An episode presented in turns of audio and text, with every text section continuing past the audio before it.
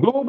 Seja bem-vindo a mais um Breedcast. Muito bom dia, boa tarde, boa noite. O 20 bi, campeão da Europa, tá feliz, né, cara? Tá feliz. Assim como eu, você com certeza retweetou tudo que você viu na timeline.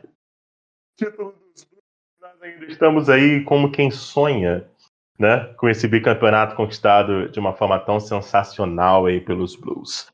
Agora aqui estamos para falar so sobre essa intertemporada, fazer aqui o nosso top 5, quem foram os principais jogadores, quem foi a principal decepção, uh, nomes aí que a gente está especulando, jogadores que podem chegar, e também dessa data FIFA, né, dessa Eurocopa, Copa América, jogadores do que jogam no Chelsea que podem aí surpreender e podem se destacar. Podem se destacar.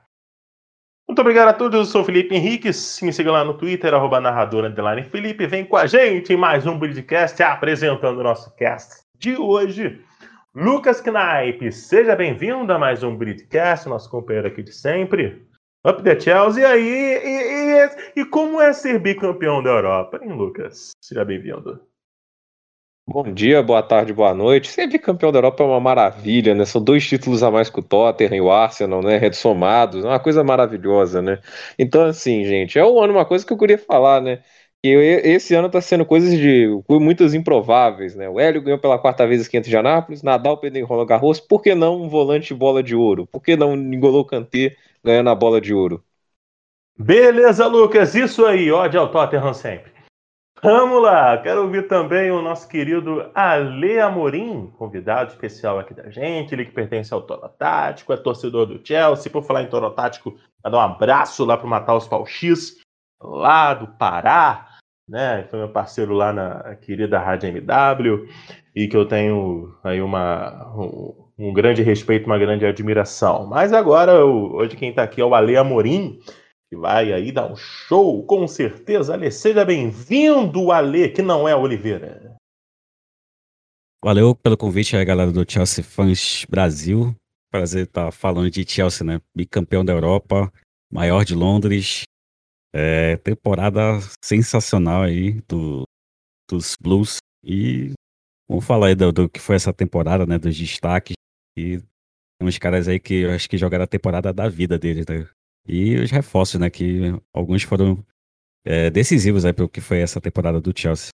Beleza, Ale? Seja bem-vindo ao Bridcast. E sejam bem-vindos também, ouvintes. E vem conosco, que o programa tá muito bom.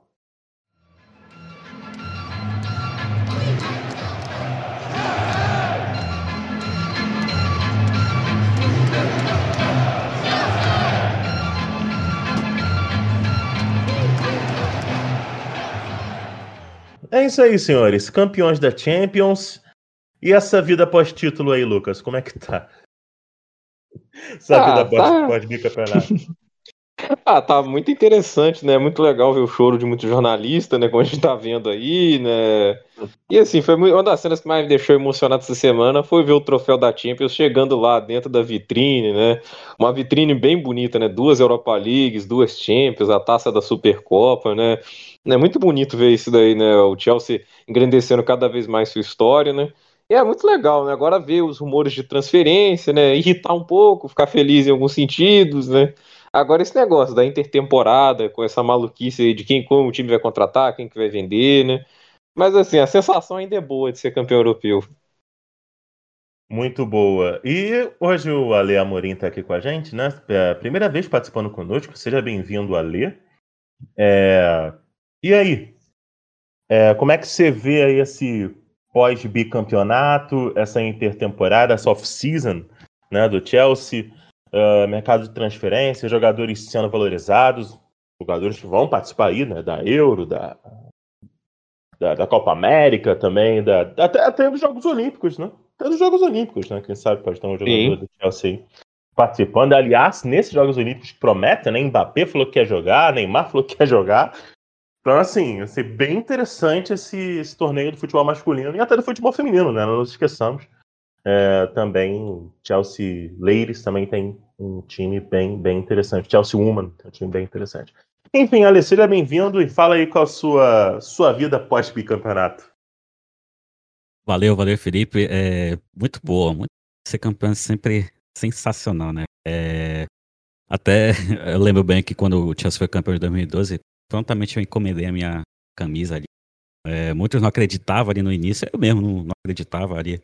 Eu lembro bem quando, quando o Chelsea foi sorteado ali contra o Atlético, né? Putz, o Chelsea não vai gol.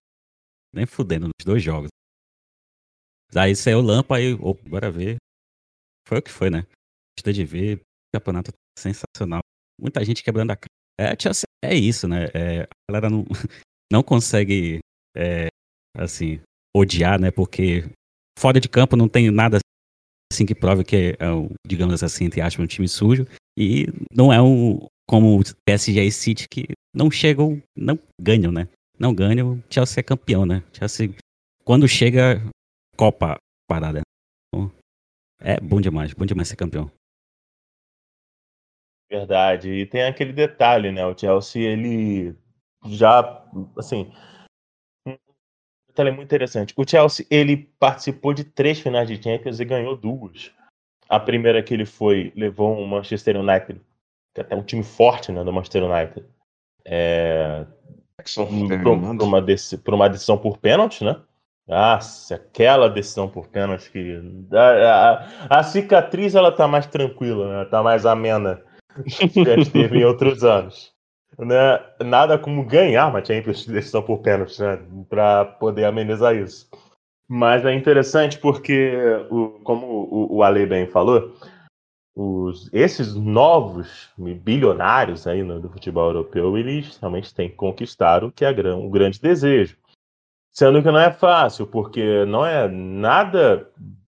Sim, o próprio PSG viu isso, né? Nada simples você ganhar uma taça onde Barcelona, Real Madrid, Bayern de Munique também disputam. Times italianos disputam e vem de vez em quando o espanhol com o Atlético de Madrid ou Sevilha e vem, pode, pode te eliminar, e os ingleses também vêm. E pode ter um outro time que pode te complicar, enfim. É a taça mais difícil entre clubes do futebol mundial. Então, acredito que pode vir a ser realmente um problema, porque quando você termina uma temporada e você não conquista os seus objetivos, a chance de você querer refazer algo e recomeçar algo do zero, no caso do próprio PSG, é muito grande. Né? Então, assim, é, teve a especulação né, de que o, o Maurício Pochettino iria sair do, do PSG, agora parece que vai ficar. Né, o, no Manchester City tem especulações de saída do Gabriel Jesus, muita gente falando de muitas coisas ruins que aconteciam com o Agüero.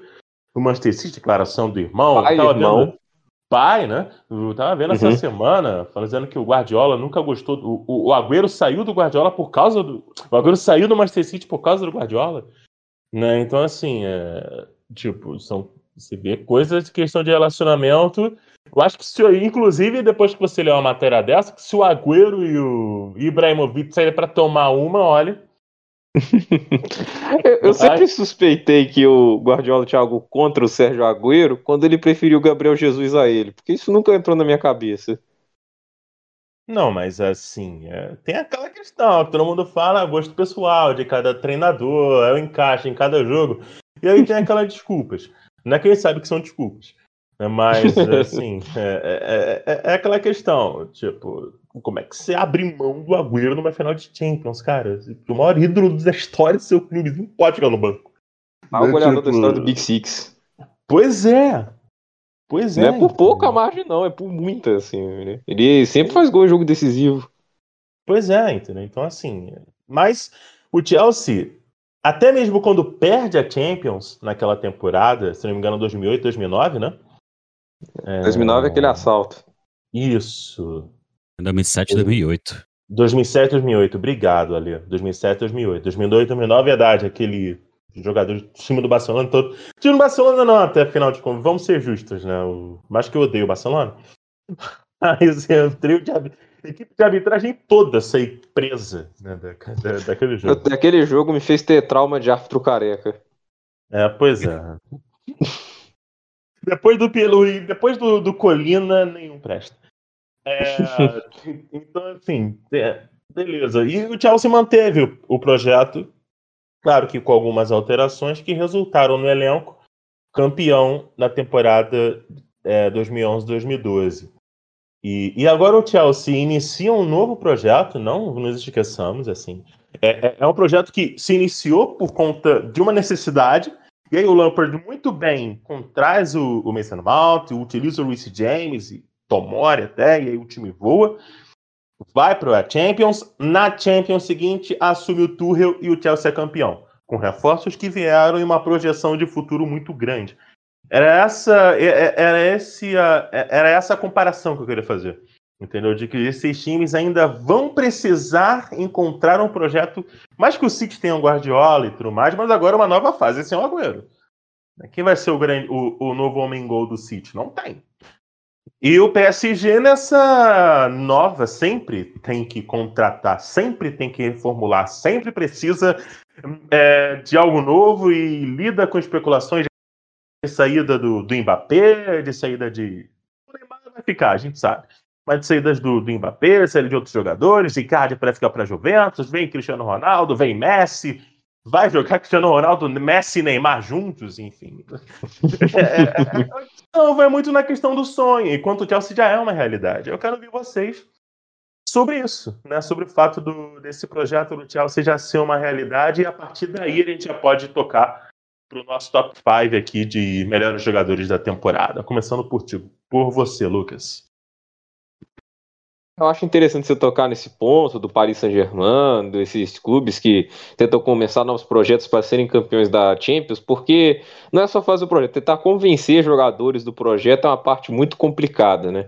Recentemente agora o PSG contratou o Ainaldo, né, que é o é. jogava no Liverpool com o Klopp, né? Chapéu, Só que assim, né? pra, é, chapéu entre aspas, né? Porque para tirar ele do Barcelona, né? O Barcelona tinha feito uma oferta de 3 milhões e meio de salário e ele tinha aceitado, né? E depois o PSG ofereceu três vezes mais, ou seja, para o PSG tirar o Ainaldo do Barcelona, eles ofereceram três vezes mais salário, ou seja, parece que o Barcelona é. tem um poder maior sobre os jogadores, né? Que você, para você abdicar de um time como este, né? Que por mais que as pessoas gostem ou não, é, a gente tem que respeitar que é um clube grande, né, que tem uma influência muito grande sobre os jogadores e no mundo do futebol. O PSG, que é um time que é um evento recente, né, que não tem tanto respeito assim, dos jogadores, isso eu acho até um pouco nítido, teve que oferecer uma grana muito grande, porque no final das contas o Ainaldo escolheu o PSG pelo dinheiro, né? E o Chelsea já tem uma moral muito maior do que a maioria dos clubes, né? Aquela geração legal demais do Lampa, do Drogba, do Bala, que encantou muita gente. É um clube que cresceu muito na, entre o, a população da Europa. Né? O Chelsea hoje, se não me engano, tem a quarta maior torcida na Europa. É um time que cresceu muito no, no mundo do futebol. E a questão é, o, você tem que convencer os jogadores, né? Mostrar a viabilidade do projeto, né? O que você precisa fazer para ser campeão da Champions, os técnicos, né?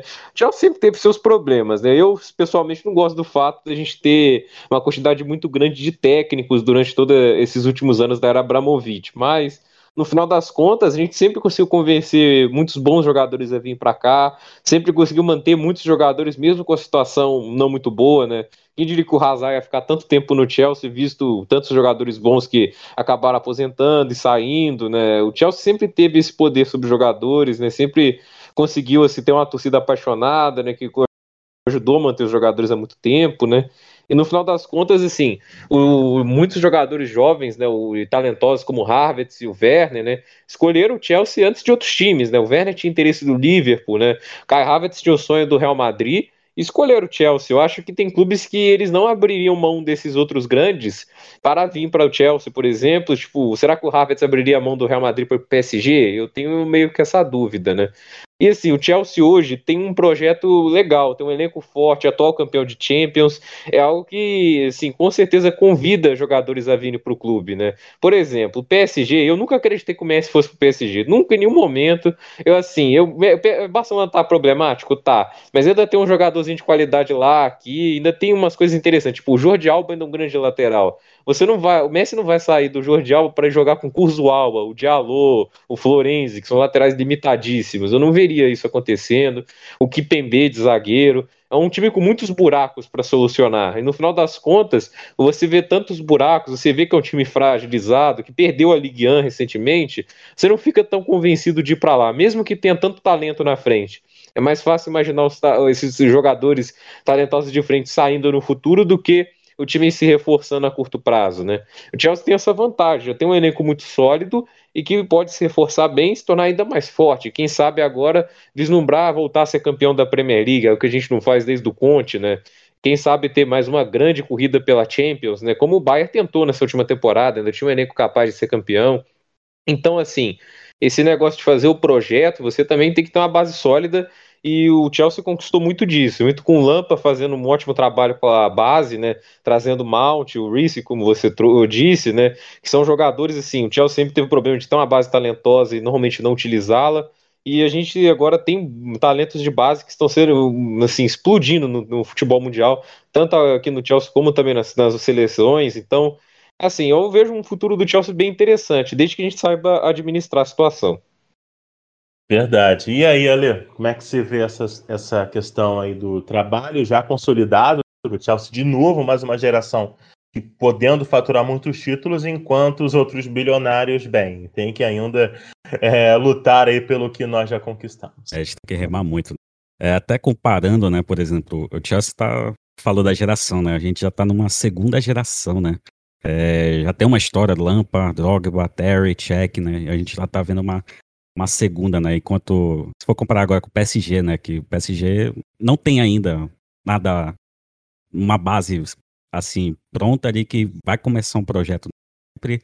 É, péssimas montagens de elenco ali, todo ano tá, tá se remontando. E, e, quando chega nas fases finais de Champions, tu vê que não, não tem opção do, uh, dos técnicos, né? Então, é, esbarra nisso, né? Acho que o City tá um pouquinho mais próximo assim, do Chelsea, mas o Chelsea tá há muitos anos consolidado, né? Acho que o City ainda tá tentando se firmar no cenário europeu, né? Mas tá um pouco mais perto, né? Então, essa é a diferença, né? Por exemplo, é, é um, trabalho muito mais pronto já. É, eu lembro bem quando o Mourinho assumiu o Chelsea, né? Foi uma dos, é, um dos pedidos dele de construir um, um, centro de treinamento top dos tops que para é, é, o Mourinho naquela, naquela época já era visionário de que tinha que ter um trabalho de base bem consolidado ali no, no clube, né? Para formar novos jogadores e é o que a gente está vendo, né? Mount Reese, é, próprio é, vários jogadores aí que apareceram nesses últimos dois anos, né? O próprio Tammy Abraham, então tem uma molecada boa. A gente depois vai fazer nosso top, né? O Mount parece que nasceu para vencer, né? É impressionante, além de jogar bola, velho. É um cara ali que tu vê que vai ser brilhante a carreira dele. Tu, tu vê que ele é, é vencedor, né? Então, é um futuro brilhante aí, mais uma vez pro Chelsea. É aquela situação, né? A gente, a gente observa que alguns jogadores, eles realmente, eles não são, como que eu, assim, vai muito do idealismo, eu não quero entrar nesse ponto. Mas alguns jogadores realmente valorizam algo além da questão financeira. Por mais que a gente não seja aqui hipócrita, né? E, a, e realmente a gente sabe que, pô, o dinheiro é que move o mundo, não tem o que, tem o que dizer, é, entendeu? Ninguém é inocente, todo mundo sabe disso. Mas é aquela questão, né? É, tipo, o, o, o Mount, eu concordo muito com o que o Pedro falou no podcast passado, né? É o cara que, tipo, ele pode muito bem. Não, eu vou ficar aqui e vou ser o maior ídolo da história desse clube, entendeu? Porque ele, cara, na primeira final de Champions do cara já deixa o, o Havertz na cara do gol com um passe surreal. Entendeu? E, e, assim, além de ser muito talentoso, é um cara que demonstra que ama o clube, que ama jogar no Chelsea, né? É, e bom, acredito que no top 5, ah, ah, como diz o grande João Guilherme, lá do, da, dos canais Disney, a necessidade de perguntar quem foi o primeiro eu acho que não, né? Vamos começar do, do quinto, do quinto colocado, é, começando aí pelo pelo Lucas, quem que você botou no seu. Ou, ou vocês querem falar o top 5 e aí a gente vai discutindo, debatendo e montando Melhor o top 5 em top comum. né? É. é. Cada um fala o seu e a gente vai debatendo, né? Acho que acho que acho que fica legal. Então começa ali, pode é, começar. Bom, é, meu top 5 é o Mount, né? Acho que foi o melhor jogador da temporada, indiscutível. É, botei em segundo o Kanté, muito pelo mata-mata da Champions, que foi um negócio surreal, né? Surreal tinha visto ainda o Kanté nesse altíssimo nível, né? É, botei o, o Reese é, em terceiro, o Mendy, né? Foi baita surpresa, né? Contratação que, cara, vários clean sheets na, na conta dele, né? Principalmente na Champions League, que foi também muito. A campanha do Chelsea também passou por ele, né? E botei em quinto o Aspiricueta. Aspiricueta acho que foi também uma da, eu, eu, nessa questão de mudança de esquema, né? Ele foi, pro, foi como terceiro zagueiro, né? Eu lembro muito da temporada de 2016, 2017, que ele foi muito bem. Eu acho que ele, essa temporada foi melhor do que a que ele foi campeão com o Conte, né? Tava altíssimo nível ali nas Olha aí um detalhe interessante aí que o Ali destacou. A temporada do Aspilicueta pode ter sido melhor até do que aquela com o Conte, que foi a primeira que ele atuou como zagueiro, né? É, naquele time, né? Junto com o Moses, que era o ala direito, e o Aspilicueta foi puxado para a defesa. Bom, então. A direita, Jesus. É, cara. E, o Conte fez isso funcionar. Fez. Fez. Gol de título contra o West Bromwich no The Hawthorns do Mitsi Batshuayi. Não, não vamos se esquecer. Bom, então, segundo aí o, o Alê, é, Alê Amorim, é, ele botou Malta em primeiro, Kanté em segundo, o Reece James em terceiro, né? Em quarto, Isso. o Mendy e em quinto, o Aspilicueta. Um bom top 5, a gente pode discutir, mas eu quero antes eu quero aí ouvir também o top 5 do Lucas Knipe. Olha, acho que óbvio que o Mount é primeiro, né? Ele foi o grande líder da temporada, né? Foi a grande surpresa, evoluiu muito de uma temporada que já havia jogado muito bem, né? Que foi aquela primeira com Lampa. A segunda eu coloco o Mendy, porque ele atendeu um dos piores problemas do Chelsea naquela temporada com o Lampa, que foi goleiro, a falta de segurança que a gente tinha na, com o goleiro. Eu me lembro daquela partida contra o Liverpool, né, que a gente tomou um 5 a 3 né, e muito assim, talvez o Mendy naquele jogo poderia ter evitado dois gols, né, que poderia ser suficiente por empate e garantir a vaga com uma rodada de antecedência. Então, eu, assim, o Mendy para mim foi uma surpresa extremamente positiva. Em terceiro, eu coloco o Thiago Silva, porque eu acho que o Thiago Silva fez uma temporada muito sólida e foi um líder que faltava na zaga. Eu acho que o Thiago Silva, o papel de liderança dele na defesa, foi fundamental para a defesa ficar ainda mais sólida, né? Que também era um problema da última temporada. A dupla de zaga em 2019 e 20 nunca se acertou de, de verdade. Thiago Silva, para mim, foi muito bem nesse sentido.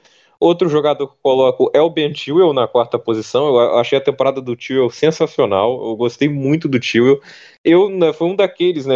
A gente se lembra da época que o Chilwell estava sendo especulado quando foi contratado, que preferia lá algum outro jogador. Eu gostava muito do Gozens da Atalanta.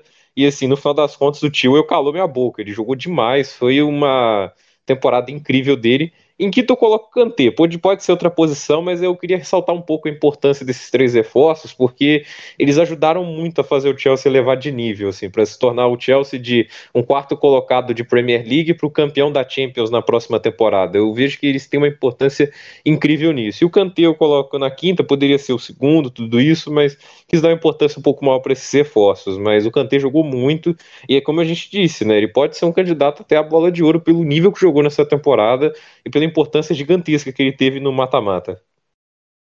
Exatamente. Eu quero ouvir também o Ivan. O Ivan vai mandar aqui no chat o top 5 dele. Daqui a pouco a gente, o Ivan Nolasco já está aqui no, nos bastidores, né? Então ele vai mandar aqui no chat o top 5 dele para a gente poder também debater aqui. Claro, por que não? É, olha, o meu top 5 está bem parecido com o do Lucas, tá? É, bem parecido mesmo. Primeiro, obviamente, né, não tem como não ser o Mason Mount, né? Assim, não, não, não, tem como, né? Foi o nosso é, é, o nosso franchise player atualmente. A gente falava muito isso da possibilidade do Pulisic ser o cara, né, do Chelsea, mas é o Mason Mount. Né? Não, não tem como. Eu coloco o Ben Chilwell em segundo e eu vou explicar o porquê. Mesmo nos momentos mais oscilantes com o Lampard, o Ben Chilwell ele apresentou, ele apresentou uma regularidade muito boa. Quando ele volta à titularidade com o Tuchel para não sair mais, lembrando que ele é sacado, entra o Marcos Alonso e aí depois ele volta. Quando ele volta, é no nível altíssimo. É, assim, é, é, a gente pode olhar e tentar lembrar a um, algum jogo, alguns jogos ruins do Tio nessa temporada. Porque, assim, e, e não nos esqueçamos, aquele, a, aquele gol dele contra o Porto, amigo, olha, muito obrigado, tio. Muito obrigado. Porque. Não, e pra volta, né? Pra volta que assim. É, o Chelsea, é, sim, por mais que a gente tenha sido né? campeão da, da Champions, contra o Porto, acho que nenhuma das duas partidas foi muito boa de verdade, né? Não, não. Não foi mesmo. E aí o Tio ele foi fundamental também, justamente aí, pra gente ver. No, no, até quando a gente oscilou na Champions, o Tio conseguiu render bem. Né, conseguiu aí ser importante. E claro que assim, é claro, é, você pode falar, ah, o Marcos, o Marcos Alonso também fazia gol, é, mas o Marcos Alonso não marcava, o Tio marca. Só aí né, a responsabilidade defensiva, a entrega tática, gigantesca, né? Pois é, e o fato é. dele contribuir muito na fase construtiva faz com que eu coloque o Tio na segunda posição. Me surpreendeu. Eu já achava ele muito bom no Leicester. Me surpreendeu. Eu também estava querendo mais o Reguilhon, que acabou indo para o Tottenham. Graças a Deus, o Bentil que veio. Em terceiro, canteiro. É, acredito que se o Mount é o nosso franchise player, o Kanté é o nosso masterclass, tá? É, é, é, é um cara que, quando o time precisou subir o nível para encarar adversários mais fortes em questão de história, em questão também de nível técnico, o Kanté entregou um patamar altíssimo. Tudo bem que a temporada dele poderia até ser melhor se fisicamente ele conseguisse ser regular, como foi nas outras temporadas. Mas é, o, o, o jogou demais, assim, um absurdo, e para mim foi o terceiro. Em quarto, eu coloco o Mendy. E aí, claro, porque, né, tem um detalhe que nos últimos a gente deixou passar. O Chelsea se classificou para a Champions sem poder contratar com Cabaleiro no gol. Tá também jogando numa fase horrível, né? Assim, o Chelsea ele se... cara, o nosso goleiro era o Cabaleiro. Quem não lembra dele contra o Leicester correndo, uh, saindo correndo desesperado, velho? Toda vez que o Cavaleiro Mano, corria, eu quase tinha medo de infartar. Cavaleiro, nosso goleiro, porque o maior goleiro mais caro do mundo, foi um baita de um flop. Entendeu? E aí o, o, o Mendy chega sob muita desconfiança, tá? Assim, o torcedor, do, o torcedor do Chelsea aceitou o é porque era o que dava. Aquela parada, ah, não tem ninguém, então vem você. Mas aí você olha assim, ah, tá. E aí? Isso soberá de desconfiança, vendo outros goleiros sendo especulados para que ele seja o reserva e o goleiro seja titular. Veio especulação de Donnarumma e outros goleiros, né? Falaram até do Chesney uhum. e outros goleiros também. O Naná, né? Parece que está indo pro Arsenal. Deus abençoe. Primeiro ele tem que ser Parabéns. liberado de jogar, tava com doping, né? Verdade, não parece que a multa, a suspensão dele vai, vai, ter uma, uma diminuição. E o Mendy, ele atuou no nível altíssimo. O Mendy é um goleiro que se posiciona muito bem, ele é um goleiro super, um goleiro seguro, o que conta muito, porque tínhamos Kepa e Cabalheiro no gol antes dele. É, aí, sabe usar muito bem a envergadura, é, então, assim, quando se precisou, o Mendy entregou. O Mendy ele foi um goleiro a nível de um campeão da Europa, como ele foi. Né? Então, acredito que. Assim, ah, mas é, não, é, é, é porque se fala. O, eu vou falar uma parada aqui sobre o Mendy, que talvez algumas pessoas não, não, não entendam.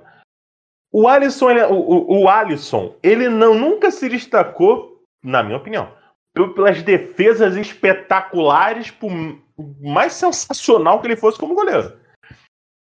O Alisson sempre se, nesse, desde a Roma, sempre se destacou pela segurança. O Liverpool foi em cima dele porque ele transmitia a segurança que os outros 380 goleiros tinham passado por lá. Entendeu? A mesma coisa, o Mendy agora. No, claro que guardadas as devidas proporções. Não estou comparando o Alisson, que é um top 5 do mundo, com, com o Mendy. Entendeu? Que ser no máximo um top 10, top 15 mas é, é um goleiro que passa segurança e que é o nosso goleiro titular. É o nosso goleiro, hoje é o Mendy. E em quinto, Thiago Silva. Porque, como o Lucas bem falou, é, passa a segurança que e, e, e, lidera a nossa defesa como nós não tínhamos, né? Vou perguntar para vocês, o, o Thiago Silva é o nosso melhor zagueiro assim para liderar a defesa desde o Terry? É, eu não sei. Eu fico assim, o Cahill no auge jogou muito bem, né? Mas eu não acho que se compara ao Thiago Silva. É. E aí, Ale? É, é, com certeza. Não tem nem comparação até com o Cahill, né? Mas, cara, quando ele chega, tu já sente, né, que, é, que ele vai resolver o problema de zaga. Que é. teve o problema ali de, de questão física pra ser, né? Mas quando ele se adaptou, né? Cara, altíssimo nível, né? Resolveu ali. É, até acho que ele melhorou ainda mais, né? Quando o, o, o Tuchel chegou, né? Com Sim. o trio de zaga, né? Acho que foi melhor ainda, né? Então, é, deixa eu ver. É, foi o último melhor, assim, do Terry, né? Do Terry pra cá, acho que foi o melhor. Melhor zagueiro do Chelsea que eu vi. Porque quem que a gente contratou como zagueiro desde o Terry, né? Olha só a nossa dupla de zaga na última temporada, né? É, pois é. É. O, o, o Christensen já, já era do Chelsea, né? Já era da base. Mas vamos falar a verdade que ele aprontou bastante, né? Antes de ficar ter uma boa temporada igual ele teve esse ano. Lembra do Barcelona, né? Não, lembro. Não, a questão que eu falei é o fato dele não ser contratado depois. Né? Ah, sim. Né? Ser da base. Foi o Rudiger foi contratado, uh, Davi Luiz, né? Foi contratado depois do Terry. Uh, é bom a gente parar no Davi Luiz. ah, mas eu tenho um pouco de respeito que ele ajudou a gente a ganhar a Champions no final das contas, em 2012, e foi muito fundamental. Verdade, verdade. Aliás, né, o, o, o, jogador que assim tem o seu, tem a sua importância, tem a sua qualidade, o, o Davi Luiz. É claro Os passos longos chega... dele são sensacionais. Sim, não chega acho que é a nível do, do Thiago, né? não tem como. É, agora eu entendo porque tá o monstro, realmente. É realmente um monstro. 36 anos e ainda é um monstro. O Thiago Silva. Que fecha para mim o meu top 5. Eu queria fazer uma menção honrosa ao Kai Harvets. Porque o Harvets, acho que desses reforços ofensivos que chegaram, foi o que o melhor rendeu. Foi coroado com o gol do título. E quando ele conseguiu ter um ritmo legal durante a temporada, ele entregou gols, assistências, tanto que, junto do Mount, se o nosso setor ofensivo foi o que, me, o que mais merecia críticas, o, o, o Harvard, creio que a gente todos entendam que né, precisou no tempo de, de, de adaptação. É, então faço essa menção rosa só ao Harvard. Mas eu quero ouvir vocês. É, o que, que, vocês falam? A gente, o, o, os que ficaram aqui, eu achei interessante o Ale ter falado do Reece James, do Aspilicueta. O... E acho que a gente pode também destacar o Harvard. Enfim, senhores, fiquem à vontade aí. Começando pelo Lucas, falando aí do Reece James, já que o nosso top 5 ficou igual, né? do James, do Aspilicueta e do Harvard. É, o Reece James teve uma temporada muito boa, né? Acho que o primeiro jogo dele na Premier League ele já foi decisivo, né? Contra o Brighton, fazendo aquele golaço de fora da área, né? Ele evoluiu muito em relação à última temporada, tanto defensivamente como ofensivamente, né? Ele mostrou mais qualidade nos cruzamentos, nas finalizações, ele está subindo o um ataque com mais eficiência, né? E há um mais um, né? Sim, eu acho que a grande importância do Lampa para o Chelsea é os mais jovens, né? Porque, como eu disse, o Chelsea menospreza muito essa base, né? A gente vive contratando jogadores e esquece que tem talento dentro do clube, né? Eu acho que aquela temporada que o Lampa é, heroicamente nos levou a Champions com o Cavaleiro no gol, mostrou que a gente tem talento dentro do clube para conseguir solucionar alguns de nossos problemas. Não tem que gastar centenas de milhões, assim. Porque se eu não sei se, se não tivesse o Lampa usando a base, o que, que o Chelsea teria feito? Será que teria gastado mais 100 milhões no meio campo ou teria investido no Mason Mount, né? E o Rhys James é um desses símbolos, né, do, de usar a base de Cobham E ele foi um dos grandes jogadores dessa temporada, até por nos dar muita segurança na defesa e ajudar muito no ataque também. Né? A gente teve dois laterais de altíssima qualidade nessa temporada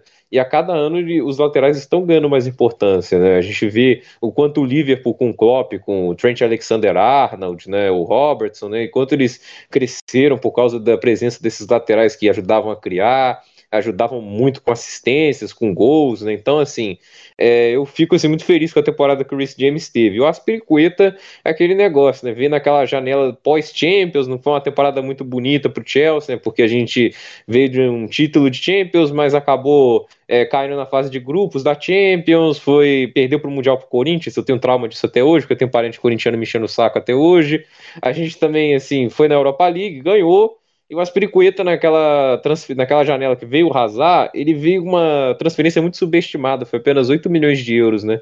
E desde aquele momento ele foi um jogador que rendeu muito, né? Ele foi versátil, atuou como lateral, como ala, como zagueiro pelo Conte, né? E assim, o Ale falou que a melhor temporada dele poderia ter sido essa, eu ainda acho que foi aquela com o Conte, porque o nível que a gente jogou com o Conte foi um dos mais legais que eu já vi na história do Chelsea, ele foi sólido de um nível impressionante, né? E então, assim, o Aspiricueta era um líder dentro de campo para o Chelsea também, e eu fiquei muito feliz que essa temporada tenha coroado a Champions que ele tanto merecia, né? Que ele chegou depois do título de 2012, né? Ele veio em 2013, quando ganhamos a Europa League, e esse ano, assim, ele foi o capitão da Champions e foi um líder dentro de campo também, né? Se o Mason Mount é o nosso futuro líder, hoje o líder atualmente é o Aspiricueta, né? Ele tem desempenhado esse líder do Chelsea, já que está há tanto tempo rendendo em alto nível dentro do nosso clube. E o Kai Havertz, né? Ele infelizmente não teve grande sequência, né? Ele teve Covid, né? Tava até começou um pouco bem com Lampa, aí teve a Covid, começou voltando mal, pegou aquela fase ruim com Lampa, que tá tendo todos aqueles problemas internos. Aí tem a demissão, a gente tem esse novo esquema do Tuchel, que não permitiu também o Havertz ter sequência, por mais que ele desempenhasse bem, mas quando entrou em campo ajudou bastante, né? Eu fiquei muito feliz até com muito desempenho do Havertz.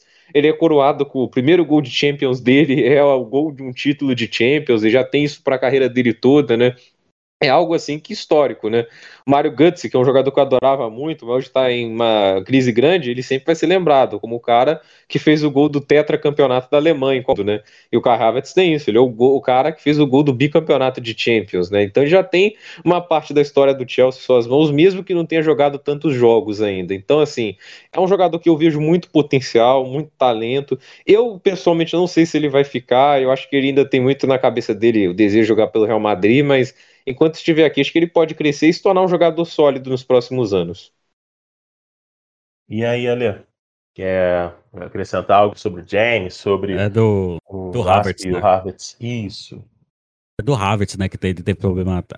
É, foi ele que pegou Covid, né, é, durante a temporada, né? Então Sim. até isso afeta, né, o período de adaptação dele. Foi, foi complicado ali. Ele começou até bem, né, mas é, deu uma oscilada, aí ele pegou Covid, aí a gente sabe, né, que Covid afeta muito o desempenho né, de, de, de esporte de alto rendimento, né? Então, até nisso ele é, demorou ali para se recuperar e, cara, também é outro, assim como o Mount, parece que ele, ele tem esse momentos decisivos dele, né? Que, cara, o primeiro gol de Champions dele é o gol do título, né? Então, cara, muito iluminado. Eu acho que ele também tem potencial ali para ser um dos referências técnicas ali do Chelsea. Eu acho que é, até depois que a gente vai decepções, né? Mas até tava um pouquinho decepcionado com o Havertz, mas depois que ele começou a entrar mais no time, eu mudei até a minha opinião.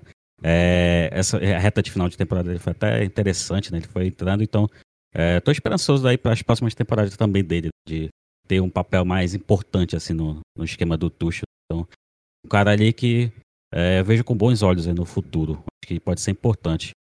E acho que assino embaixo do, do que o Lucas falou do Rhys James, né? Que tá, tá evoluindo também, assim, acho que assim como o Malt, né? E explodiu nessa temporada, eu acho que é, até destacar a final dele, né? Do Rhys James, foi impecável ali na. Oh, é, impecável ali quando. Enquanto o Sturdy teve ali em campo, né? Foi muito boa a partida. Final de Champions pra ter uma maturidade impressionante. Ele é novo, mas parece que é um cara ali de experiente, 26 anos, que esse também, assim como o Mount, também tem um, tem um futuro brilhante pela frente. Ele é versátil, né? Ele joga de ala também. É, na reta de final de temporada ele atuou ali pela zaga, né?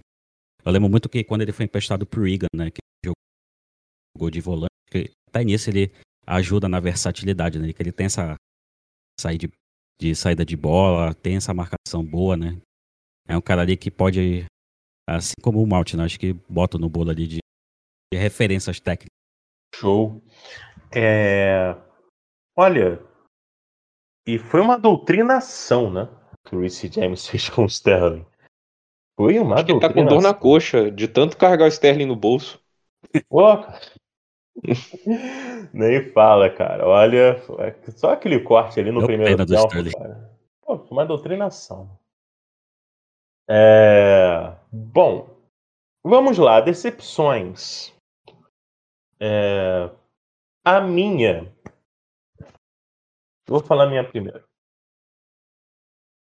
Eu esperava demais. Muito. Mas muito mesmo. Do Werner. Eu esperava muito. Mas a minha maior decepção não foi ele. A não? minha maior decepção. Não. A minha maior decepção não foi o Werner, porque eu tinha uma expectativa além do Werner. A minha maior expectativa de todos os reforços que chegaram era o Ziet. E para mim o Ziet foi a grande decepção. Entendeu? É, o, o, o fato do Chelsea ter sido campeão e ele estar meio que de lado, né, escanteado, a gente pode falar todas as questões físicas e tudo mais, táticas, enfim, mas terminou a temporada escanteado, Ziat, né? Então, acho que ele foi, para mim, a, a, grande decepção. Uma pena. Mas para mim foi. Uma pena mesmo. É, eu quero ver vocês. É, começando aí pelo Lucas, as decepções de vocês aí na temporada. Para mim, a grande decepção foi o Timo Werner. Eu acho assim, por mais que realmente concorde, vou falar um pouco sobre o Zieck, né? Que era o jogador que eu tinha realmente mais empolgação, porque o time do Lampa, quando ele veio, né, era um, até um pedido pessoal do próprio Lampa, é, ele tinha um problema de falta de criatividade, não tinha ninguém criativo no time. Não. O Malte começou a se tornar mais criativo mais mesmo essa temporada. Porém, naquela temporada, assim, tendo o William de ponta, né, o meio campo com o Ross Barkley, não tinha muita criatividade para extrair de lá, né? E o Zieck veio para ser o cara para dar assistência, para colocar os caras na cara do gol, né? Eu tinha uma expectativa muito grande dele, que você via ele no Ajax, com aqueles passes incríveis dele, né? Era assim, você era um, realmente um sonho ver ele chegando por um preço tão bom, né? Mas infelizmente ele tem, já tinha esse problema de lesões, né? Acabou afetando bastante ele aqui. Ele chegou a ter boas atuações, a atuação dele contra o Sheffield foi incrível e tudo isso, mas no final das contas não ganhou muita sequência e no final de temporada agora com o Tuchel perdeu bastante espaço, né? É um esquema que não usa pontas, na verdade, né? Um esquema de 3-4-2-1, né? Então ele não usa necessariamente pontas, dois meios atacantes e um, um centroavante e isso acaba fazendo com que ele perca espaço e acaba que realmente ele foi menos utilizado. Mas eu coloco o Werner como maior decepção porque ele foi muito utilizado e rendeu muito pouco, né? Eu acho assim, o Timo Werner, a grande expectativa é que ele acabasse com essa gerações de Morata, de Batsuhai, desses atacantes medíocres e fracos que estavam na frente do Chelsea, né? Assim, desde o Diego Costa a gente não tem um centroavante convincente, goleador, que vai estar tá na cara do gol e é a nota, assim, sinceramente, assim, era a minha grande esperança. E vendo que o Werner tinha jogado no Leipzig na última temporada, marcando 28 gols, né? Chega fazendo uma temporada incrível. A minha expectativa era: esse cara pode ser a solução, né? Eu acho que ele pode ser essa solução. Eu, pessoalmente, lá quando via no de transferência, talvez até preferiria um cara mais experiente, mas não tinha como não ficar feliz vendo o Timo Werner chegando. E agora olhando assim pro fim de temporada e ver que nas últimas 23 rodadas de é, Premier League ele só marcou dois gols, isso me decepciona muito, né? E pior que não faltou chance, né? Como se a bola não tivesse chegado até ele. A bola chegou várias vezes a ele, ele não conseguia marcar os gols, ele furava, era uma coisa assim, tava me assustando o quanto ele estava cometendo erros. Ele tem suas qualidades, né? Ele teve uma quantidade interessante de assistências, criou alguns pênaltis, mas ainda é muito abaixo. Eu esperava que ele fosse um jogador de um impacto gigantesco, assim, para estar tá no time da temporada da Premier League. Não foi. Foi um jogador assim que marcou acho que seis gols apenas em toda a Premier League. E isso é muito pouco para mim. Eu achei que o Werner podia fazer muito mais. Na própria final da Champions ele furou, né? Não, ele perdeu uns três gols né, no, no primeiro tempo. Pô, brincadeira. Aquilo ali. É... Eu concordo com você. Não é que eu não tenha achado o Werner uma decepção. Não tem aquele. Não é que eu não tenha achado ele uma decepção. Eu achei. Foi, isso. foi uhum. terrível o final de temporada dele. Terrível. Mas um, ah, isso vai daquela questão da expectativa. Para mim, foi o, o Ziat ter terminado a temporada escanteado, mesmo com. É, claro que são posições diferentes, mas é, a gente viu um cara que não estava rendendo sendo titular e outro que a gente sempre teve expectativa do que podia render e até entregou alguns bons jogos, até a gol da, na semifinal da. Foi dele, né? Assistência do Werner, gol do Ziat. Mas é, para mim isso, caramba, né? Foi. para mim isso foi, é, um, foi, foi triste até. Mas é claro que assim. A, o, o final de temporada do Werner foi absurdamente ruim. E só para a gente é, até falar aqui, o Ivan, o top 5 do Ivan, rapaz. Eu vou falar aqui antes de passar a decepção do, do, do, do Alê, só a gente não deixar passar. O, o Ivan, o top 5 dele colocou Mason Mount em primeiro, Kanté em segundo, em terceiro Ben Chilwell, em, eu vou pular o quarto. Em quinto, o Mendy. Eu pulei o quarto. Ele colocou em quarto. Eu quero ver a reação dos senhores. Ele colocou o Rudiger em quarto. Então ficou Meizano Malt, Kanté, Tio, Rudiger e Mendy. Ah, dá pra entender, né? Desde que o Tuxo chegou, ele virou um zagueiraço, né? Virou Sérgio Ramos no auge, né? Basicamente. Justo. É, a gente entende por que, que o Tuchel pediu o Rudiger no PSG, né? Ah, sei lá, né? No PSG ele podia ser flop. Do meu top 5, que eu tava em dúvida entre botar, tava é, montando meu top 5, né? Que o Aspiricueta que tava em dúvida entre o Aspiricueta, o Thiago Silva e o Rudiger, né? Botei o Aspiricueta pela liderança, assim, que se jogou bem de novo no esquema de três zagueiros. Né? Eu, eu, eu, entendo, né? Sim, sim. Jogou muito, vamos ser sinceros. Aquele corte Sim. que ele dá, aquela finalização lá uhum. do Foden, mano. Jogou demais Mas... o alemão. O, ne o negão jogou muito. Fala, fala assim, o, o Rudiger eu não coloquei porque eu contei a temporada como um todo, né? Se na segunda parte ele foi muito bem, na primeira não podemos dizer muito a mesma coisa, né? É verdade, verdade. É... Sim, acho que eu acredito que eu acho que o todo acaba sendo influenciado pelo final positivo. Não é um absurdo, é. não é como se colocasse o Jorginho no top 5. É que eu até pensei em colocar, mas eu sabia que você ia sair do podcast. então. não vou fazer isso. Não vou fazer. O cara vai sair, pô, vai levantar e vai embora. Vai bloquear. Você não ia colocar ele. Eu duvido. Cara, assim, o Jorginho, o Jorginho é um caso à parte. Eu não quero falar hoje, porque a pauta é outra. Mas o Jorginho é a caso à parte. Mas é claro que eu não ia colocar o Jorginho. Óbvio que eu não ia colocar o Jorginho. Eu acho. Bom, vamos lá. É... Falta o, aí a decepção, né, do, do Alê. Manda abraço, Alê. E foi o Ziek também. Eu esperava, Olha assim como, assim como tu, né? Eu acho que é, eu esperava bem dele. Para mim, assim como o, Lucas falou, né? Ele ia encaixar naquele esquema ali de ser aquele ponta mais construtor, né? Vai criar chances, vai vai filtrar ali por dentro e criar, né? Mas não foi o caso, né? Até no início da, da temporada, né? Quando ele foi entrando nos jogos, né?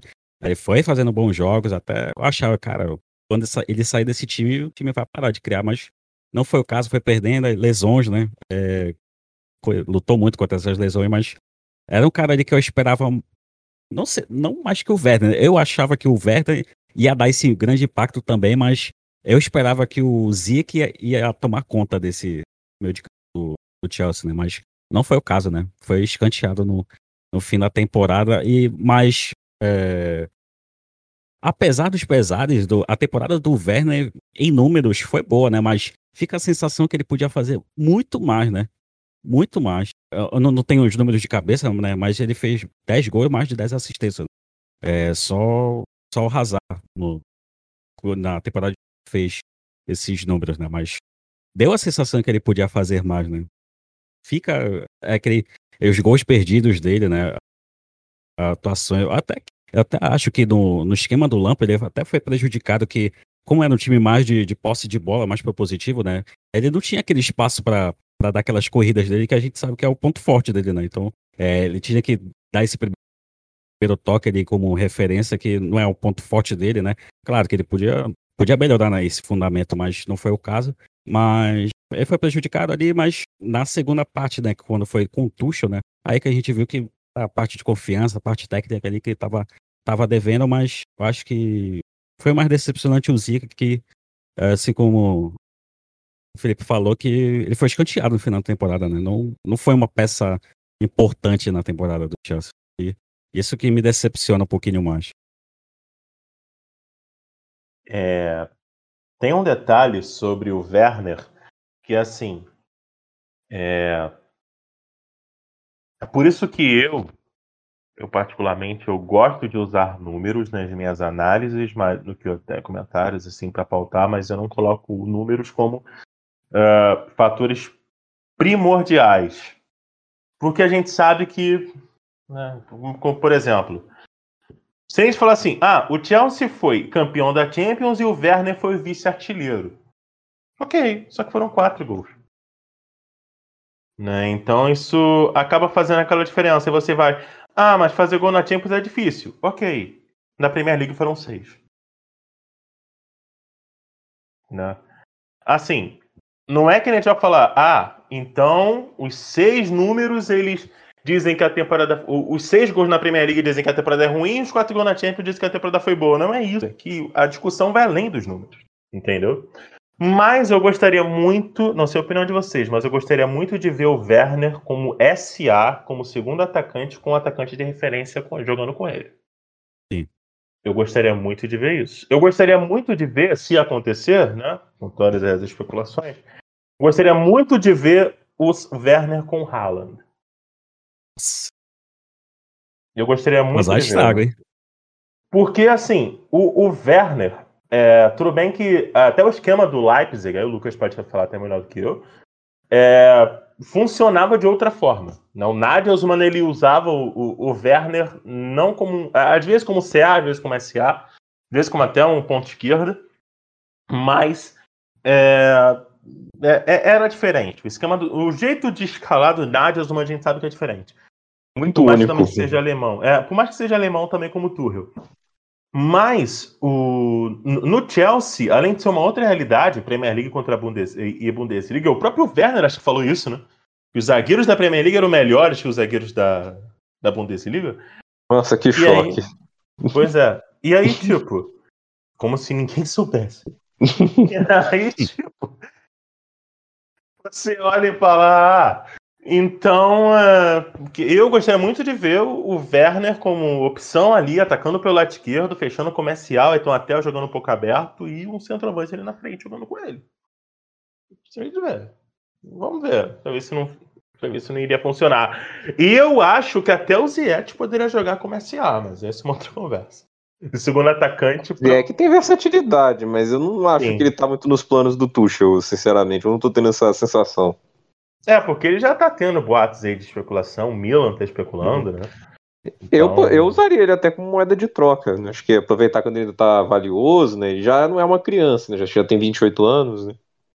Guarda o tipo o Borussia Dortmund, nunca se sabe. O que, que a gente poderia falar agora? Acho que a gente poderia é, usar realmente essa, aproveitar essa questão que a gente falou do, dos números e até da questão tática é, o que, que, vocês acham que pode acontecer de mudança para a próxima temporada? Vai depender de, de, reforços que chegarem? O Tuchel ele vai vir com uma outra, outra, outra abordagem, outra estratégia? É, tem que recuperar o Werner, recuperar o Ziyech? Como é que ele vai usar o Harvard, que também é muito, muito versátil né, no ataque? Como é que vocês veem essa ou, ou vocês acham que não dá para prever, só, só, só a gente vendo jogar mesmo? É, assim, se tratando de Tuchel é muito imprevisível, né? Ele é um cara que já fez muitos esquemas, né? Se a gente olhar a passagem dele pelo PSG e pelo Dortmund, Já são seis esquemas diferentes que ele já tentou com mais regularidade, então eu não sei o que esperar dele para a próxima temporada, mas visto que o Hakimi está sendo muito ventilado no Chelsea, né, e ele é muito utilizado como ala, eu acredito que ele deve manter esse esquema. Por mais que eu acho assim, seria até um pouco estranho, porque eu acho que foi um esquema utilizado para dar mais segurança defensiva durante essa temporada, que funcionou muito bem, mas eu acho que talvez na próxima temporada, até pela Marina querer ver o Havertz, esses jogadores que ela contratou jogando, ele pudesse mudar para uma linha de quatro e colocar mais jogadores de frente, porque nesse esquema atual hoje, esse 3-5-2, a gente joga com é, dois, não, é 3-4-2-1, né? A gente joga com dois volantes, dois alas e três zagueiros. São poucas posições realmente ofensivas, são só três, que são as vagas do Mason Mount, do Kai Havertz, do Werner e de outros jogadores. Então, assim, num 4-3-3, você abre espaço para ter mais pelo menos cinco jogadores mais ofensivos, né? Então, assim, eu acredito que pode haver essa mudança com a vinda do Haaland, eu acredito que haveria mudança de esquema. Eu não acho que ele manteria o esquema atual é, e com a contratação do Haaland, que o esquema mudaria. Mas se ele não vier, que eu acho que é o mais provável, acho muito difícil ele sair nessa temporada, ainda mais pela pedida que está tendo em cima dele, pelo fato do, do agente do Haaland ser o mercenário do Mino Raiola, e que não é só a transferência do Haaland, sim a comissão dele, que é mais de 20 milhões de euros, né? É muito difícil ver o Haaland saindo nessa janela. É, eu acredito que ele deve manter e talvez os reforços que ele pode trazer, eu acredito que pode ser o Hakimi, por mais que eu não concorde tanto, não pode se negar que é um não. grande jogador, e o Rice, né? Nisso também a ver se vai ser contratado. Aí nesse sentido, faria muito, seria lógico manter o atual esquema, né? Que já tem dado certo na defesa e talvez precise de alguns ajustes para funcionar melhor na frente, mas de qualquer maneira, eu acho que o panorama de contratações deve é, focar, pelos rumores atuais, em um ala e um volante, talvez um centroavante. E aí, Ale? Acho que ele vai manter, né? Acho que é um cara ali que já entendeu, tá entendendo o elenco, né? É, ele joga ali com três zagueiros, acho que é, muito que da Premier League também joga, né? Ter caras ali que pressionem diante da defesa adversária, por exemplo. Uh, tem dois atacantes ali na frente, às vezes tem essa variação do time. Às vezes o Mount centraliza um pouco, espeta com dois, às vezes varia o Mount, é, Mount e Pulisic, às vezes também mais atrás do centroavante. Então tem, tem que ter essa variação. Acho que é, acho que é necessário ali um centroavante de, de ofício mesmo, alguém melhor ali que, que Abraham Giroud. Mas eu acho que ele vai pensar em contratar para esse esquema. Né? Ele até pelas especulações, né? Do, do Hakimi, do, do, do Rice, né? São caras ali que pra, é para manter esse nível ali de pressão, né? Que hoje futebol mundial é baseado nessa pressão na, na, na, saída de bola, né? Então tem que ter caras ali de mais vigor físico, mais de, mais de intensidade, né? Então é, até não vejo o Pulisic ali, Pulisic, Ziek, é, nesse, nesse futebol mais intenso, né? Então, é, vai ter que reforçar ali. O Lucas já falou, né? É, é um ala, um volante, um atacante, né? Acho que são as prioridades ali pro, pro Chelsea. Pitar uma oportunidade ali de um zagueiro melhor também, né? Seria bem-vindo, mas acho que não, não vai ter mudanças, mas dependendo também dos reforços, né? Que sempre tem uma oportunidade de mercado, né? Mas eu acho que ele vai vai virar para temporada mantendo esse esquema ali do 352 3421, né? É verdade. E aí, um detalhe interessante que eu queria já aproveitar para a gente falar sobre mercado de transferências, tem alguns jogadores jovens sendo especulados, né? É... Claro que assim, vai muito do momento da, assim, de off-season que permite qualquer tipo de notícia, de qualquer tipo de especulação, né? É, mas não deixa de ser interessante, porque a gente sabe que Chelsea é um time que contrata jogadores jovens, né, para poder é, botar na base e aí depois emprestar e quem sabe tá no time principal. É, tem um garoto que é o não sei se vocês conhecem, que é o Orkun Koksu, uh, meia do Feyenoord, aparentemente turco, né, pelo nome. É, joga no Feyenoord da Holanda. A primeira reunião entre o Chelsea e a família de Koksu veio através de Didier Drogba. Olha aí. Bom, Conheço é... o Feyenoord, não o jogador. É, também confesso que não. É... E aí, claro que são especulações, né? Que vem e tal. Teve a do. A gente tá falando no grupo, né? O, o, o Lucas do Gustavo Gomes, né? Zagueiro paraguaio do, do, do, Palmeiras, que eu acho um zagueiraço no futebol brasileiro. Não é má ideia, não acho uma ideia ruim, não. É, eu também acho que não. Acho que ele poderia ser uma reserva. Porém, se eu fosse atrás de um zagueiro com o dinheiro que o Chelsea tem em mãos, tem um Júlio esconder no Sevilha. Entende? É. O que me pega é um zagueiraço. Né? sim, mas o que, me, o que me incomoda no Condé é a altura. A ah, mas ele tem tempo de bola, igual o Marquinhos. O Marquinhos não é tão alto, mas ele tem um tempo de bola invejável, né? Ah, mas o Marquinhos é mais alto que o Condé, né? É. Mas o Condé tem um cabelo grande. Tinha um Valderrame, então. Davi Luiz, então, zagueiraço. É, tem um, assim, uma coisa que eu gosto no Condé, que é uma coisa que eu gosto muito do Sérgio Ramos, é a capacidade dele de subir pro ataque, né? Teve o gol que ele fez contra o Barcelona na Copa do Rei, parecia um atacante, ele driblou uns quatro jogadores, né? Um jogador com essa qualidade, né, com a saída de bola dele, ajudaria muito, né? Por exemplo, o Aspiricueta não é alto e joga de terceiro zagueiro. Não vejo por que o Condé não encaixaria. É, mas é, é verdade. Mas o, o Asp ele tem a, a experiência, né?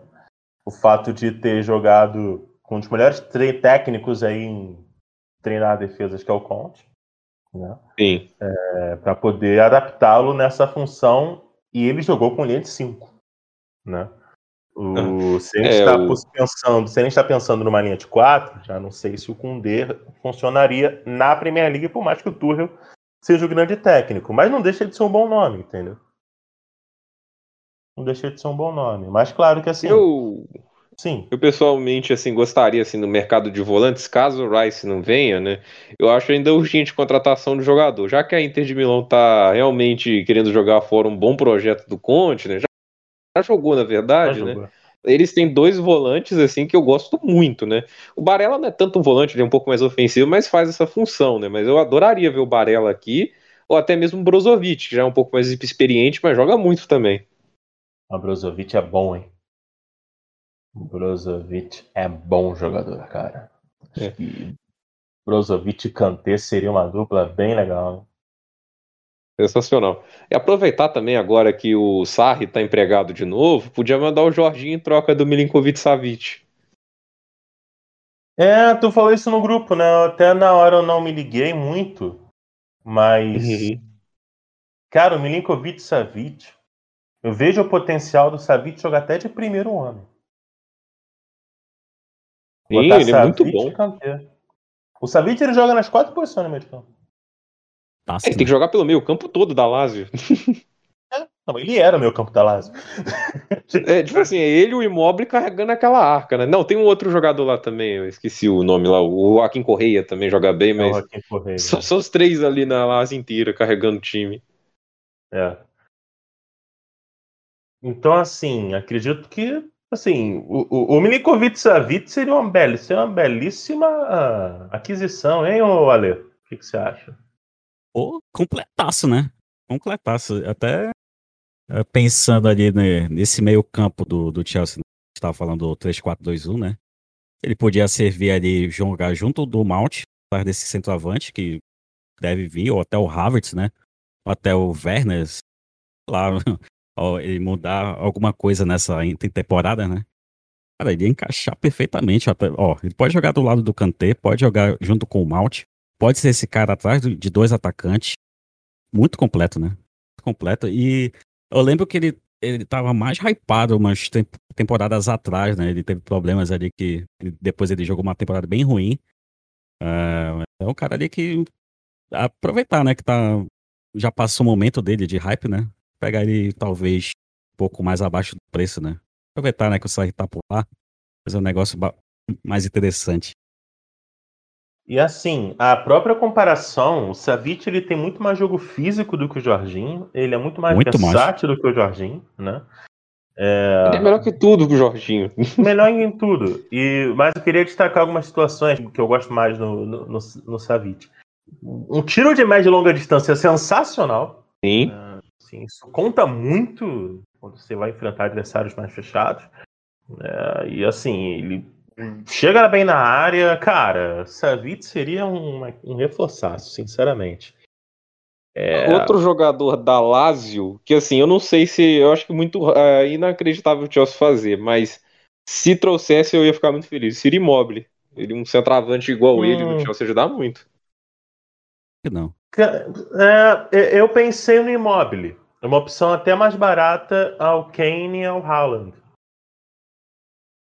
É... de ouro na última temporada, né? Nessa foi o Lewandowski, Sim. mas né? É. Mas o Immobile, uma, uma coisa que fica na minha mente às vezes sobre o Immobile é que ele talvez seja um jogador que esteja funcionando hum, e funcionou muito com o esquema do Inzaghi na Lazio. Porque eu não me recordo de temporadas tão goleadoras. Ele rodou bastante do, também, né? É. Ele já rodou muito. temporadas tão goleadoras do Immobile. Mas é claro que assim, assim a fase do últimas... cara é espetacular as últimas quatro temporadas ele jogou muito bem. Ele marcou mais de 20 gols por campeonato italiano nas últimas quatro, né? Nessa penúltima ele bateu o recorde, igualou o recorde do Higuaín de mais gols no campeonato italiano. Então, assim, e ele melhorou muito em alguns sentidos, né? Que ele já teve sim suas passagens fora da Itália que ele não se deu bem, no Sevilha, no Borussia Dortmund. Então a gente sabe que ele já teve seus problemas fora da Itália. Porém, acho que agora ele tá jogando tão bem, assim. Eu, eu vi o jogo da Lazio contra o Milan, o quanto ele jogou, a qualidade dele, chutando de fora da área. Ah, acho que assim, é, os gols que o Werner perdeu, ele não perderia, na minha opinião. Não. É, é, é pois é. é. Eu vejo ele bom, foi levantou o ponto. Convencei demais. não, porque assim, óbvio, né? Que assim, que, assim cara, não acho é ele, bom, mano. Eu não acho ele uma solução permanente, até porque já tem mais de 30 anos. Mas assim, até juntar dinheiro para contratar um super centroavante, acho ele uma ótima escolha, sinceramente. É. E ele tem jogo fora da área, né? Tem, tem marcou golaço na Champions lá fora da área. Sim, e, e, abre espaço, né? Dá assistência. Deu assistência hoje no jogo da Itália. Foi, ele Deu, saiu da área. Jogou né? muito hoje. É. Então vamos falar. Olha, são bons nomes que vocês estão levantando de fato.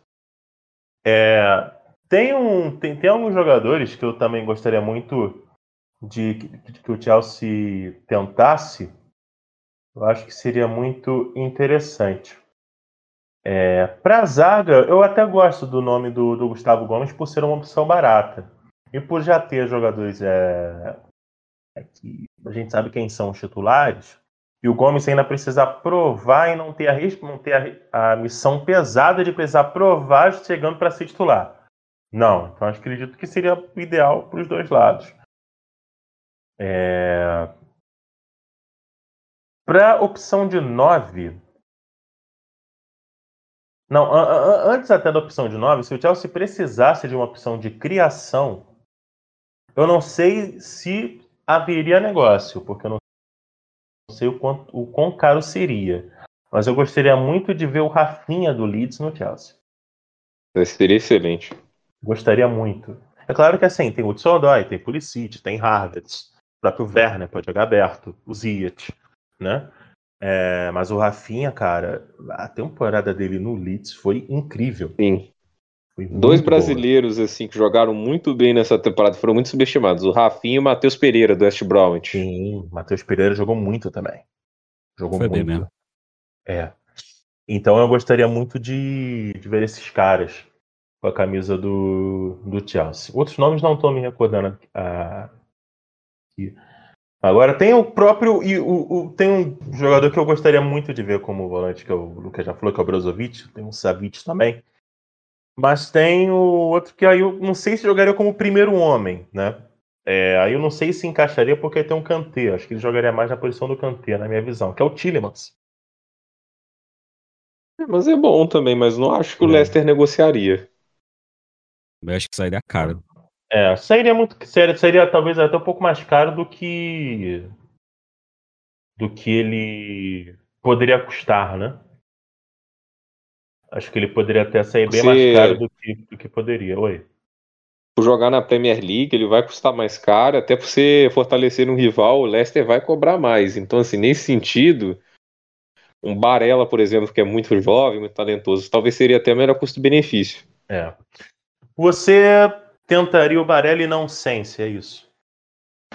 Sim, eu acho assim, o Barella, aproveitar que a Inter tá realmente vendendo jogadores, né? O Barella faz muito sentido. Ele é um jogador que ele corre o campo todo, ele tem essa vontade, é, busca jogo com muita intensidade, ele sobe muito bem para ataque, ele tem uma qualidade de finalização muito boa e ele entende muito bem onde ele tem que estar tá no campo, ele sabe ocupar as posições muito bem. Então eu veria o Barella com muito carinho, mas eu não sei se ele é um alvo do Chelsea nessa temporada. É verdade. Bom, a gente lembrar de alguns nomes, a gente vai a gente vai acrescentando.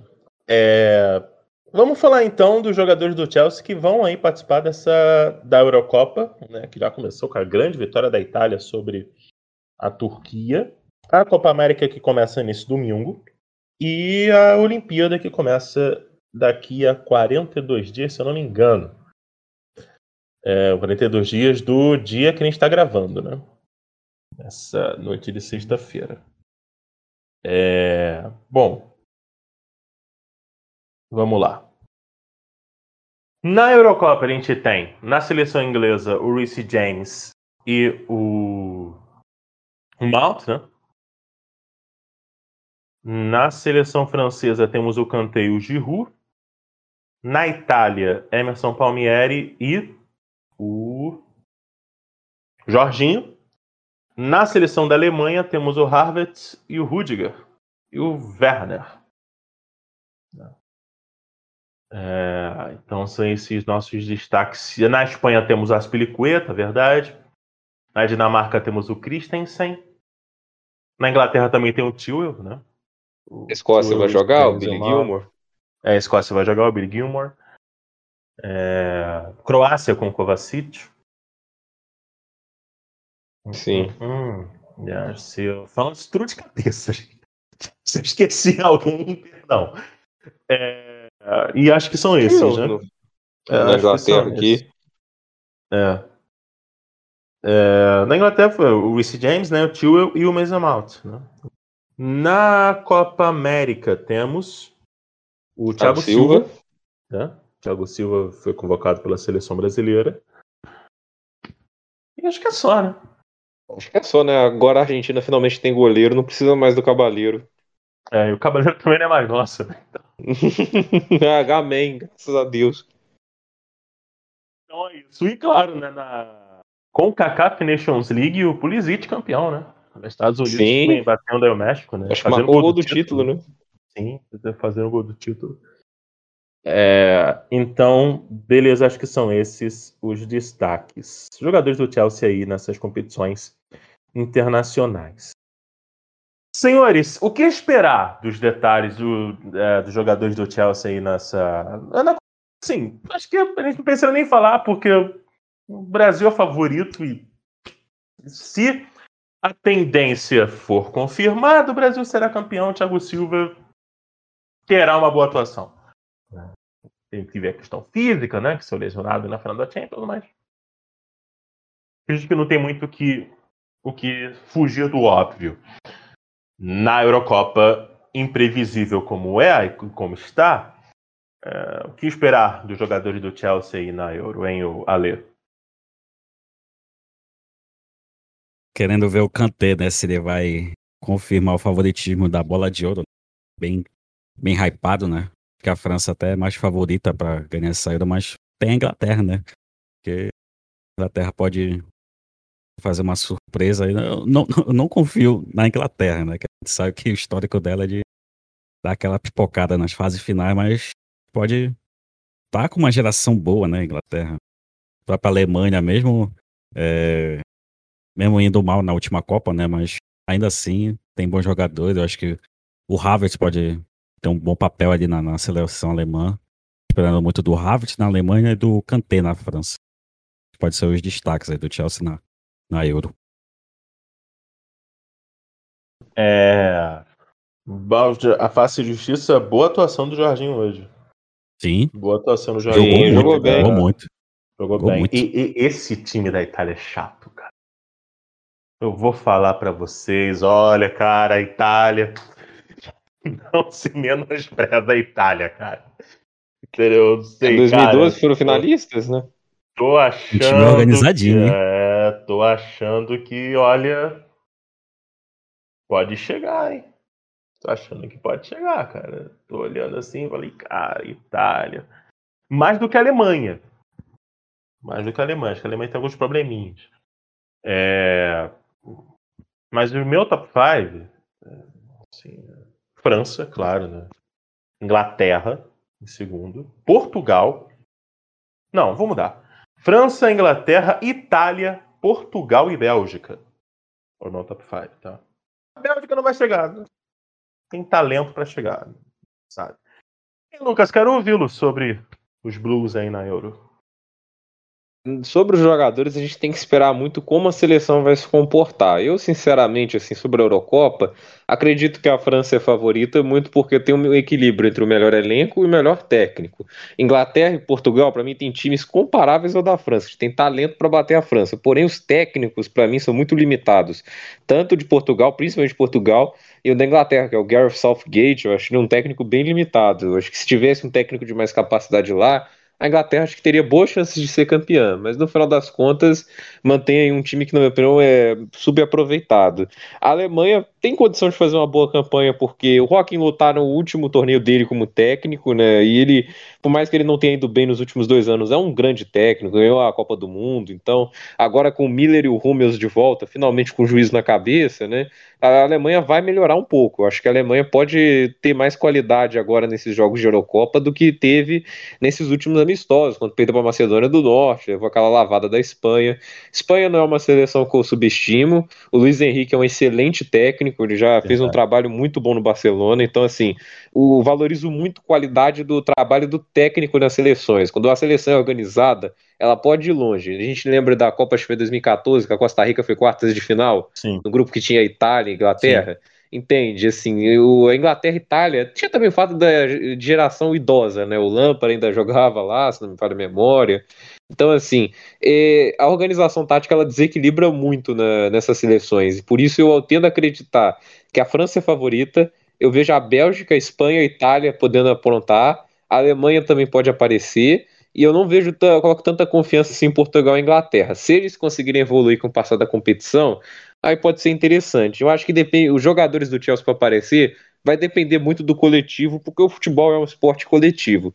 Aqui na América do Sul, né, a gente sabe, né, o futebol aqui está no nível bem varziano, né, não está nada muito agradável de se assistir. Os favoritos aqui, no, aqui na Copa América é o Brasil como grande favorito e a Argentina podendo aparecer. A Argentina está melhor do que estava na última Copa América. Eu acho assim, o Scaloni tem suas limitações, mas está bem melhor do que estava com o Sampaoli, que estava um desastre. É só olhar a Copa do Mundo de 2018, a gente vê que a Argentina está melhor ofensivamente, está mais segura na defesa. A campanha da Argentina nas últimas eliminatórias foi de sete vitórias, sete empates e quatro derrotas. Foi um, foi um desastre, tinha menos de um gol por jogo de média. Nessa edição, eles já estão fazendo pelo menos um gol e meio de média, estão sofrendo menos de um gol por jogo. Isso é uma evolução a ser notada. E o último jogo do Brasil contra a Argentina, que foi um amistoso, mas a gente não pode descartar, a Argentina ganhou jogando melhor. Então, assim, eu não dou favoritismo completo ao Brasil, até porque a gente está enfrentando ataques muito limitados, né? E a Argentina tem talento no ataque. Ela tem o Messi, tem o Lautaro, tem o Di Maria, tem o Agüero. A Argentina tem um repertório ofensivo assim que se encaixa, é muito difícil de, de parar. Mas acredito pela segurança defensiva que o Tite construiu, o Brasil é o favorito ao título. Por mais que eu não goste muito do ataque que ele montou, mas Acho que é isso que tem que esperar, né? Eu acho que a aparição dos nossos jogadores depende muito do coletivo que é montado. Eu, sinceramente, acredito que a França pode dar ser a campeã da Eurocopa. E o Kanté, assim, eu não sei se ele é bola de ouro, porque a bola de ouro, como a gente vai tocar nesse assunto, normalmente é um prêmio tanto de popularidade como para um jogador ofensivo. O último defensor, se a gente podemos dizer assim, a ganhar foi o Canavarro em 2006. Então, não sei se ele ganharia, até porque o Lewandowski, por mais que o Bayern não tenha ganhado a Champions, ele quebrou o recorde de gols do Gerhard Müller na Bundesliga e ganhou a chuteira de ouro, né? E no final das contas, nem o Messi, por mais que tenha jogado muito bem, o Barcelona fez uma temporada apagada. E o Cristiano Ronaldo, o Juventus só ganhou a Copa da Itália. É, eu assim, eu não sou muito lá um entendedor de futebol, acho que até não, mas eu não sou lá eu não abriria a mão de um jogador chamado Cristiano Ronaldo. Sim, eu não abriria a mão, não. Não abriria a mão, não. Assim, ah, não, tem um cara aqui chamado Cristiano Ronaldo. Vende, vende. Opa, tá maluco? A única coisa que funciona aqui nesse time é ele. É, vamos lá. Mas há quem acredite que ele tá atrapalhando aí, velho. Como que tá atrapalhando ele? Mas vamos lá. O, é... time tem o Betancourt no meio campo, eles vão falar que o Cristiano Ronaldo é o problema. É, pois é. né? A Juventus tem um jogador outro bom, tem o Chiesa, o Quadrado, né, que são bons jogadores, mas o resto, assim, é realmente, assim, bem questionável. O nome deles é o Morata, cara. Então, assim, o Morata, acho que foi, quando o Conte olhou, sabe quando você vai, assim, no FM, você vai mudar de time, aí você vê lá, vamos ouvir, você vamos ver o elenco do time que quer me contratar. O Antônio Conte foi lá, viu o elenco. Quem é o centroavante? Álvaro Morata. Não, Vai, Alegre! Pode aí a sua. Hum. Aí, Uzi. É... é isso, né? Não deve. Acho que só isso que a gente tem que observar, né? Ver o desempenho do Kanté. É, acredito que o conjunto da Itália pode fazer o Jorginho até jogar uma boa Euro. É, Sim, pode. É, na Alemanha, ver como o Werner e o Harvard serão utilizados. O Rudiger provavelmente deve fazer uma boa Euro né, nesse sistema defensivo da Alemanha. Eu acredito, eu acredito, que com o Miller, o Werner e o Havertz podem ficar até melhores. É um bom ponto, hein? Também acho. Também acho. É... E nas outras seleções, o Kovacic, eu não sei se ele vai ser titular, né? No nesse time da Croácia, é onde eu sei. Não sei também não, mas. É, o Modric e o Brozovic. É. Modric e o Brozovic, que são titulares. É...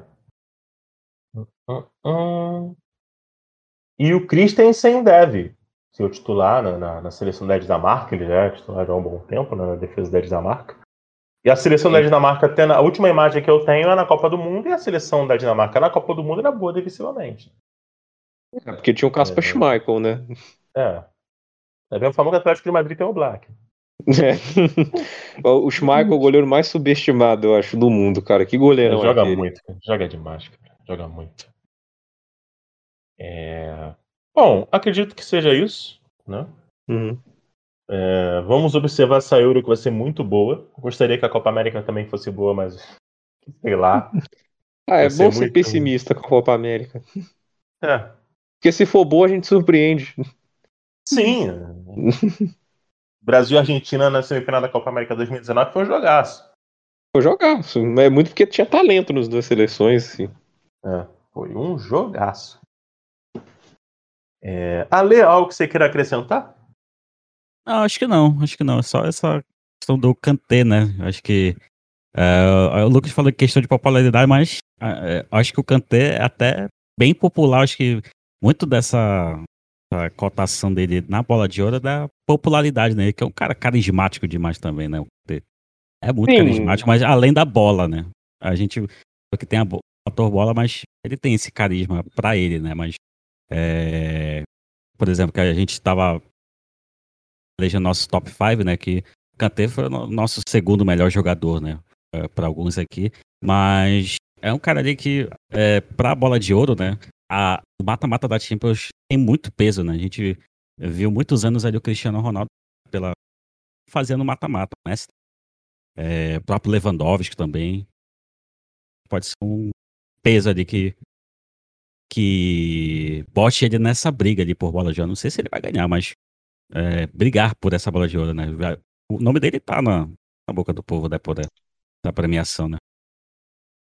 Quando eu digo popularidade, não estou dizendo que o Kanté é impopular, mas comparado ao, ao Cristiano Ronaldo, o Messi, o Lewandowski, aí é um pouco complicado.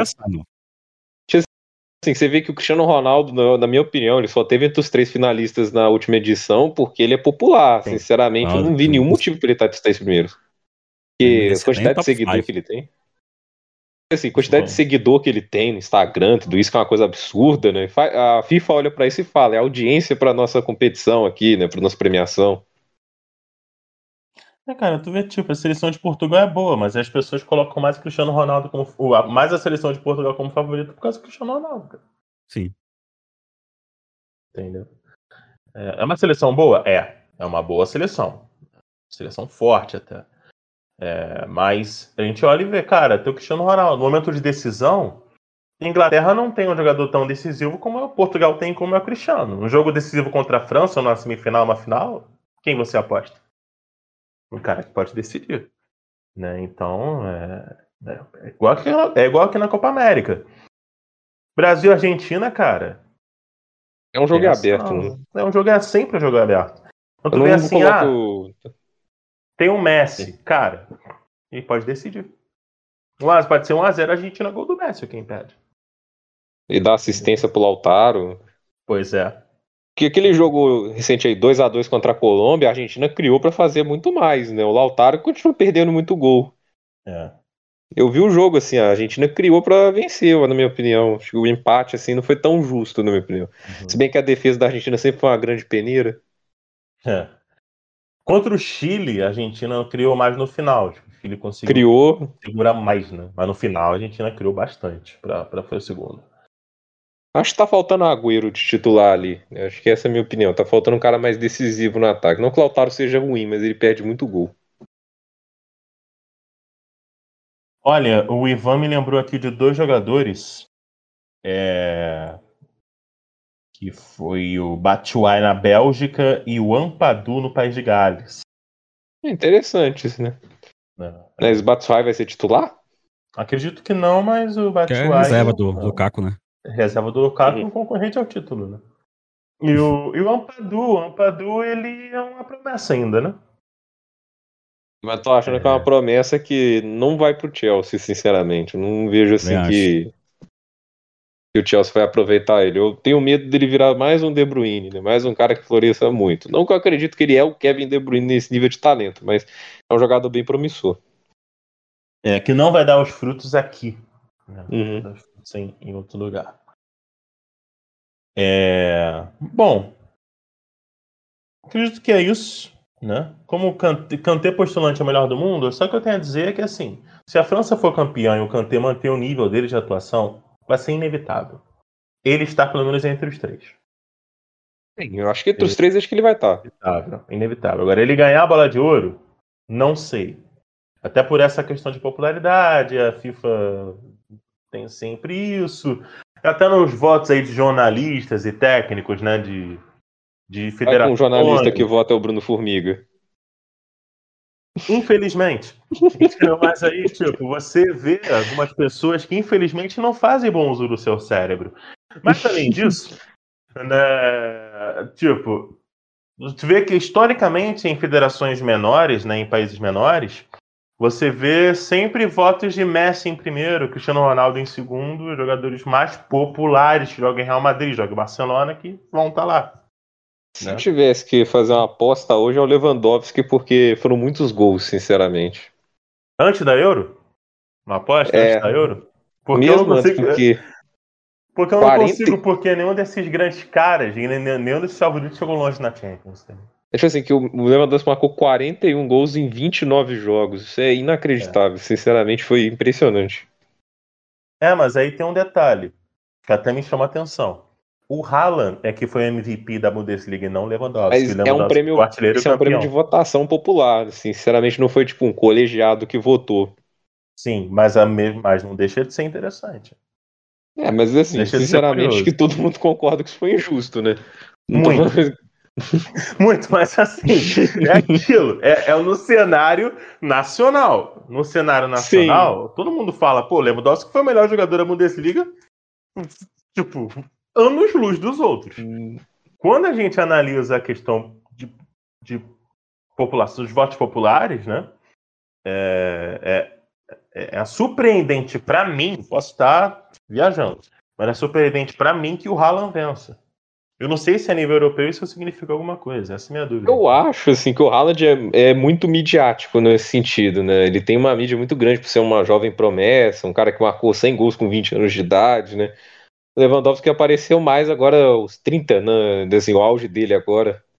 Cara, eu acho assim, que se a França for campeã, você quer meu palpite de quem vai ser o melhor do mundo? Pô, fica à vontade. Mbappé. Mbappé? Mbappé. É importante, né? Mas assim, eu não colocaria. Eu, se, se eu tivesse que votar em alguém hoje, por mais que eu goste do Kanté, eu votaria no Lewandowski, porque os números dele foram de outro patamar, na minha uhum. opinião. Mas, assim, o Mbappé, PSG nem foi campeão nem francês, né? Eu não sei se eu daria, por mais que tenha jogado muito bem nesse ano. Mas aí é aquele negócio. Na Champions foi o dos caras, foi, entre aspas, né? Foi o que jogou mais longe. É. Sim. O De Bruyne não ganhou. Se o City tivesse sido campeão da Champions, eu, obviamente a gente, eu cravaria o De Bruyne. Eu não, porque eu acho que essa nem foi a melhor temporada dele no City, sinceramente. Eu já vi a temporada anterior a essa, para mim foi bem melhor do De Bruyne. Para mim também, mas aí vai a questão do resultado. Esse que eu vejo, eu lembro do Ribéry. O Ribéry teve aquela temporada monstruosa no, na última ano do Reims, né? né?